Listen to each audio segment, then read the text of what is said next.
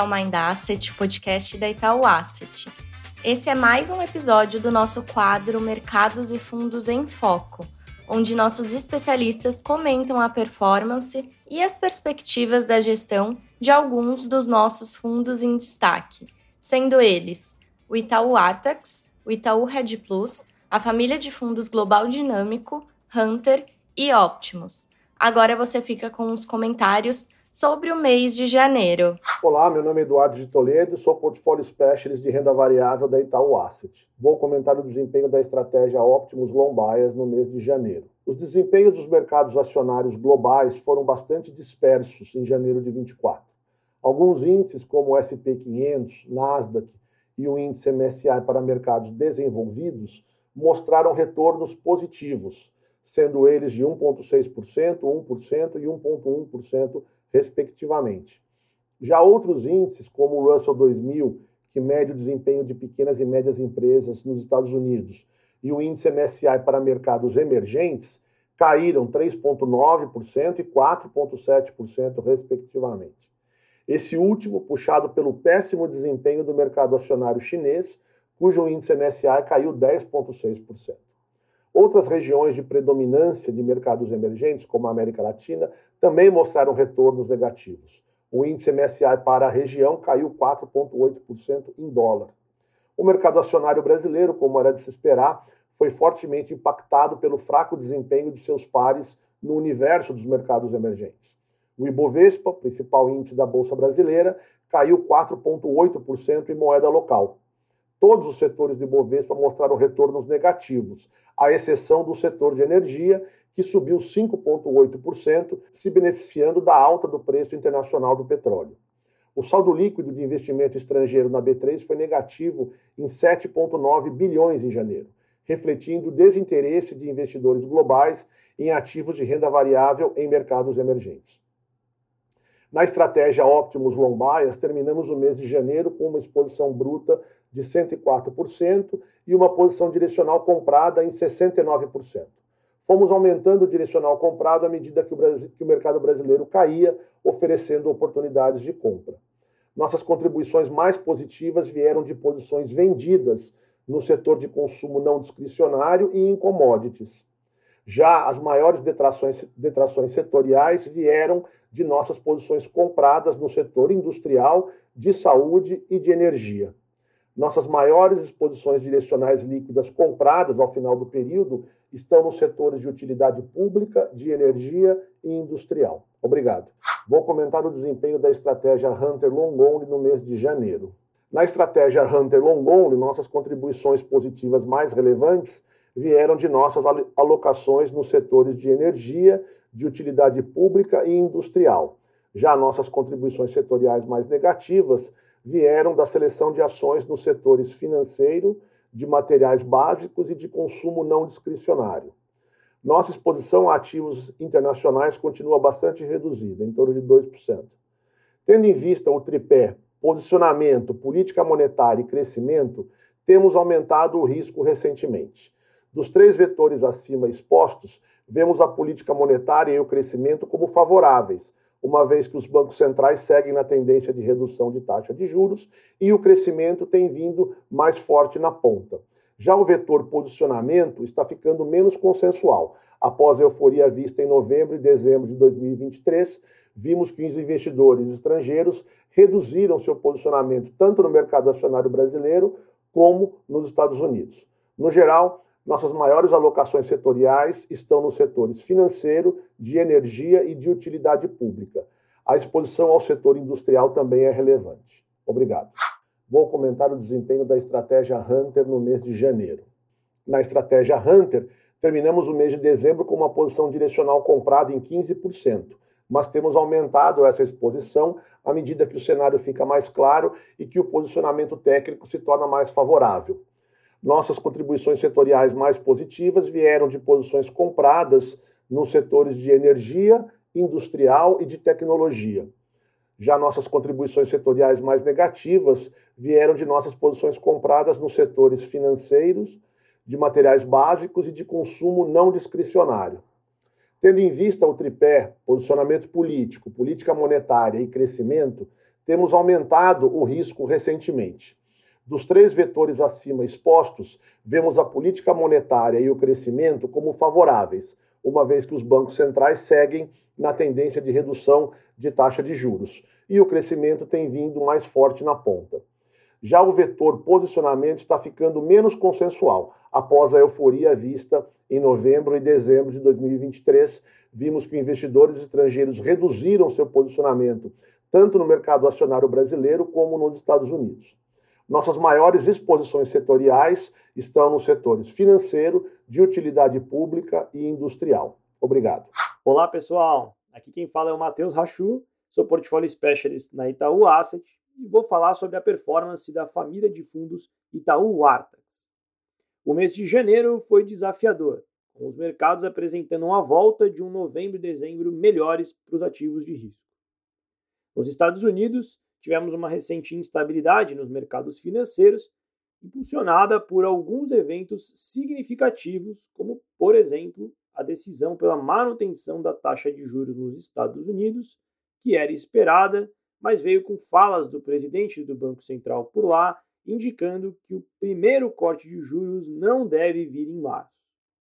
Assim como dados de PIB e emprego também mostraram resiliência. É verdade também que a inflação vem vindo melhor e, ainda que exista incerteza em relação ao momento exato do primeiro corte, nós acreditamos que será possível existir um ciclo de afrouxamento de juros, dada a forte queda de inflação e o seu cenário prospectivo. No México, analisando as comunicações do Banco Central, entendemos que um corte de juros na próxima reunião parece bem difícil, com um possível corte em março, ainda que isso possa ser postergado. No Chile, ocorreu uma aceleração no ritmo de cortes por parte do Banco Central para 1% na última reunião, e acreditamos que o risco para frente está no quão abaixo da taxa americana os juros pode ir, sem comprometer a inflação via uma forte depreciação do peso chileno. Aqui pensando no final do ciclo de cortes, aonde a taxa chega lá na frente. Em resumo, no que diz respeito à nossa performance, tivemos um desempenho negativo em juros internacionais devido à alta das precificações de taxa de juros nas curvas nos Estados Unidos. Mas conseguimos compensar parcialmente essa perda com posições em emergentes contrárias às nos Estados Unidos, que se beneficiaram desse movimento. Hoje, em juros internacionais, temos na carteira nos Estados Unidos posições que se beneficiam com queda de juros nominal e real. Além disso, Seguimos com uma posição que se beneficia se a queda da inflação na Europa for maior do que nos Estados Unidos. No México, temos uma pequena posição que se beneficia com alta na precificação de juros por lá. No Chile, temos posições que se beneficiam caso o juros nominal nos Estados Unidos caia em relativo ao juro no Chile. No mercado doméstico, tivemos menos novidades. Do lado da política monetária, comunicado da última reunião foi praticamente uma cópia do comunicado anterior. O cenário com cortes de 0,50 para cada uma das próximas reuniões é bastante consensual e o debate está em torno de qual será a taxa terminal. Sobre atividade, na ausência de um choque externo, seguimos na ponta mais otimista em relação ao crescimento, um cenário que vem se confirmando, e próximo do consenso em relação às projeções para a inflação. Por outro lado, como temos comentado por aqui, somos mais preocupados com a questão fiscal no médio prazo. Portanto, aos preços de hoje, não vemos prêmio suficiente para operar aplicados na curva de juros doméstica. Seguimos preferindo alocar risco na moeda ou numa cesta de ações. Possuímos hoje na renda fixa apenas posições relativas aos Estados Unidos ou seja, alocações que se beneficiam, por exemplo, caso o juro real por lá apresente um movimento de queda maior do que por aqui. No meio de todo esse contexto global, o book de renda variável foi a maior contribuição negativa no mês. Acreditamos que nos preços atuais, algumas ações apresentam uma relação risco-retorno interessante e optamos por aumentar levemente a exposição em determinadas empresas, em especial no setor de utilities e serviços financeiros. Obrigado e seguimos atentos aos movimentos de mercado para entregar a melhor performance possível para os cotistas. Até mais! Olá pessoal, sou Gerson, portfólio specialist do fundo multimercado Ótimo Titã, e vou falar sobre o mercado né, e o seu desempenho do fundo em janeiro. Começando pelo mercado. Depois da forte queda das taxas de mercado de juros globais no mês de dezembro, né, decorrente da expectativa de antecipação né, do início do ciclo de corte de juros em diversos países, o ano começou com o arrefecimento desse movimento. Novos riscos, como a possível disrupção das cadeias de suprimentos do conflito no Mar, Mar Vermelho, aliados à atividade que segue surpreendendo, principalmente nos Estados Unidos, fizeram o mercado colocar em xeque tanto a data de início quanto a velocidade do ciclo de afrouxamento monetário. A atividade americana seguiu surpreendendo investidores, com a confirmação do crescimento acima de 3% no quarto trimestre de 2023, puxado pelo consumidor americano. Na primeira reunião do Banco Central Americano no ano, apesar de reconhecer a evolução benigna da inflação, o FONC sinalizou que ainda precisa de mais evidências de que a inflação voltou definitivamente para a meta, praticamente descartando o corte da reunião em março. Esse discurso mais duro, hawkish, do Banco Central americano, aliado à atividade mais resiliente, provocaram a abertura da curva de juros e fortalecimento do dólar americano. Já na zona do euro, tivemos a confirmação da atividade fraca, além de leituras de inflação ainda benignas, mostrando que, sob diversas métricas, encontra-se na meta. Na reunião do Banco Central da Europa no fim do mês, a autoridade não fechou a porta para que o início do ciclo de cortes comece em breve, ainda que não haja consenso nesse ponto. Na China, a atividade do país confirmou o esperado crescimento acima de 5%, porém tem continuado a demonstrar fraqueza no imobiliário. O mês foi marcado pela forte queda do mercado acionário chinês, o índice Small Caps caiu cerca de 19% em moeda local.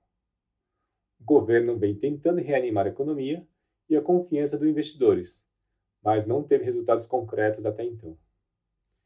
Esse pessimismo em relação à economia chinesa afetou também a nossa bolsa brasileira, que fechou com queda de 4,8% em janeiro. Já em relação ao Copom, o comitê seguiu com os cortes de 0,5% na taxa Selic, e esse ritmo de corte deve se manter durante o primeiro semestre.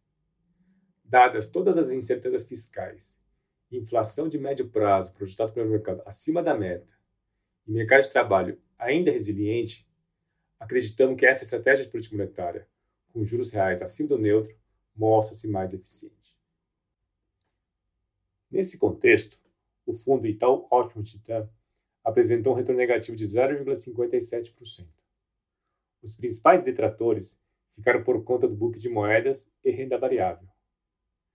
Em relação ao book de moedas, foram as posições compradas na moeda japonesa em ien, dólar australiano e, em menor magnitude, no real brasileiro.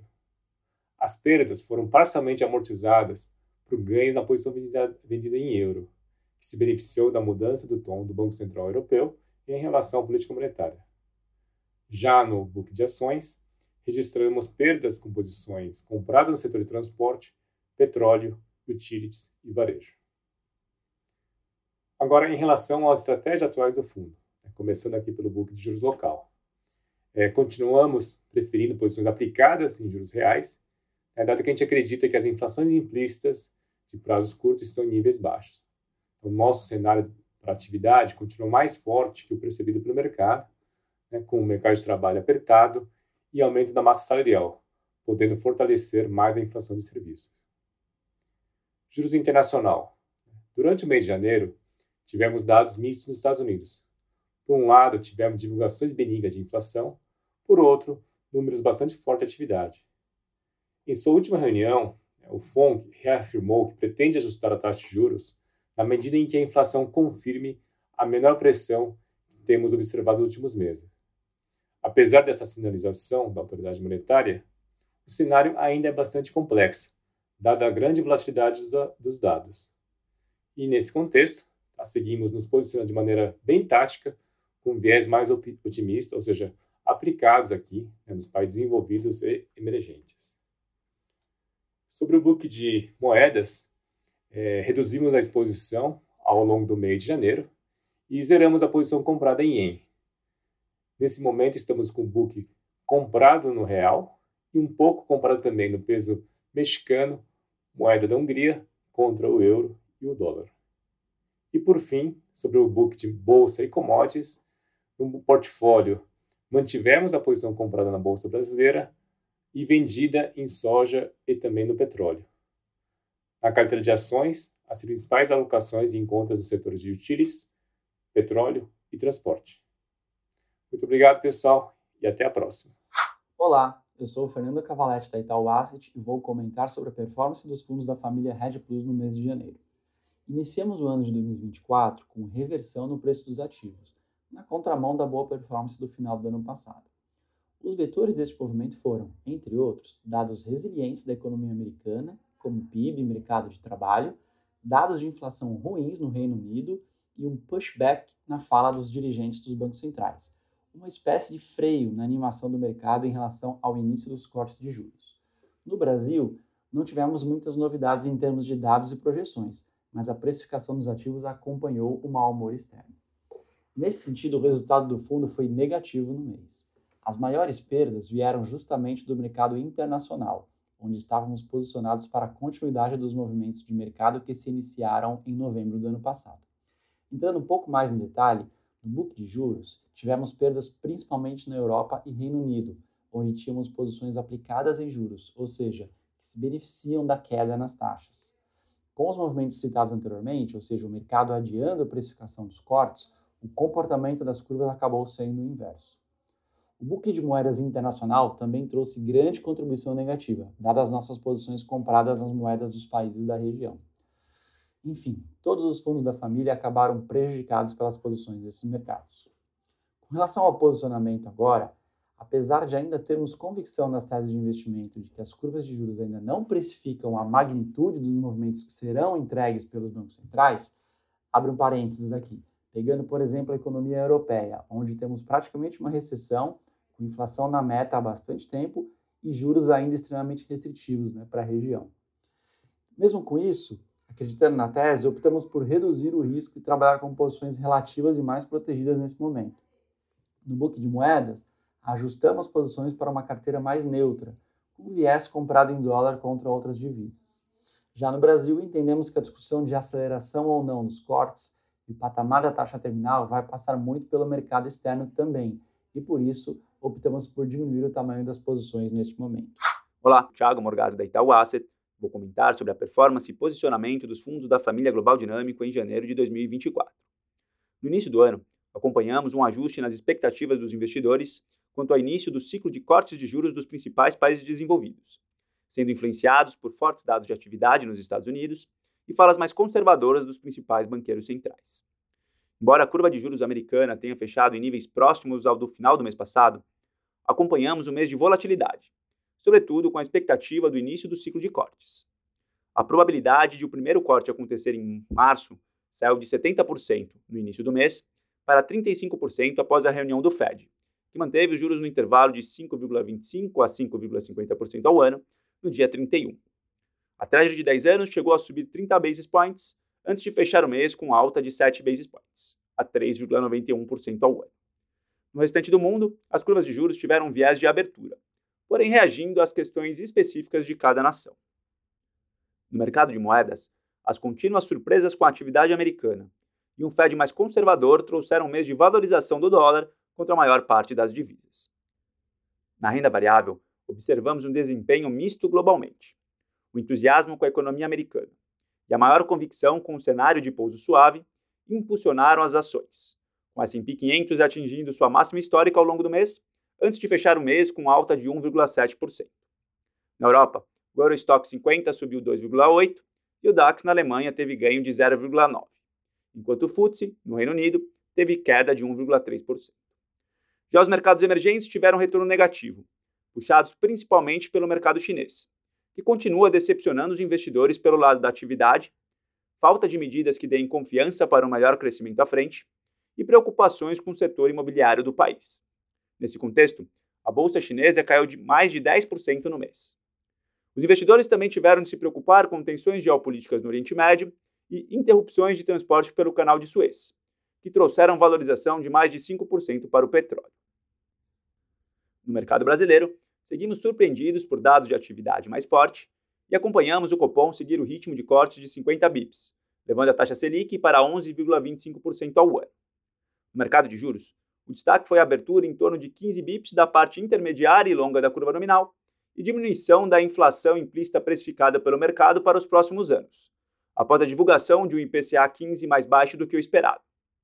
O real e o Ibovespa seguiram um contexto global, com o dólar subindo 2%, frente à moeda brasileira, e a bolsa caindo 4,8%, com saída de quase 8 bilhões de reais do investidor estrangeiro, após a entrada de mais de 38 bilhões nos dois últimos meses de 2023. Setorialmente, materiais básicos, financeiro e industriais foram os setores responsáveis pelas perdas do índice no mês, enquanto o único setor positivo foi o de energia. Os fundos da família Global Dinâmico tiveram desempenho abaixo de seus benchmarks. Os principais detratores da performance foram o book de moedas, com nossas posições compradas no real, dólar australiano e em japonês, e o book de renda variável brasileira, com nossas exposições aos setores de materiais básicos, financeiro e utilidade pública que mais do que compensaram os ganhos vindos de posição comprada nas bolsas americanas. Falando de posicionamento, optamos por reduzir o risco do portfólio durante o mês entramos em fevereiro com posição líquida aplicada, ou seja, vendida em taxa no book de juros internacional, principalmente nos Estados Unidos, Europa e Reino Unido. Embora mantenhamos posições tomadas, ou seja, comprada em taxa no Chile, México e Colômbia. No book de moedas internacionais, passamos a atuar com viés neutro contra o dólar, tendo como principais posições compradas o real, o iene japonês e vendidas o euro, o renminbi chinês e o peso chileno. Na renda variável, seguimos com posição comprada nas bolsas americanas e na bolsa alemã. No mercado brasileiro, estamos com viés aplicado na curva de juros nominal, enquanto mantemos posição vendida nos juros reais. Além da posição comprada no real mencionada anteriormente, também estamos com posição comprada na Bolsa Brasileira, com preferência pelos setores de utilidade pública, industriais e energia. Esse mês eu fico por aqui e para mais informações dos nossos fundos, acessem o site da Itaúá. Obrigado!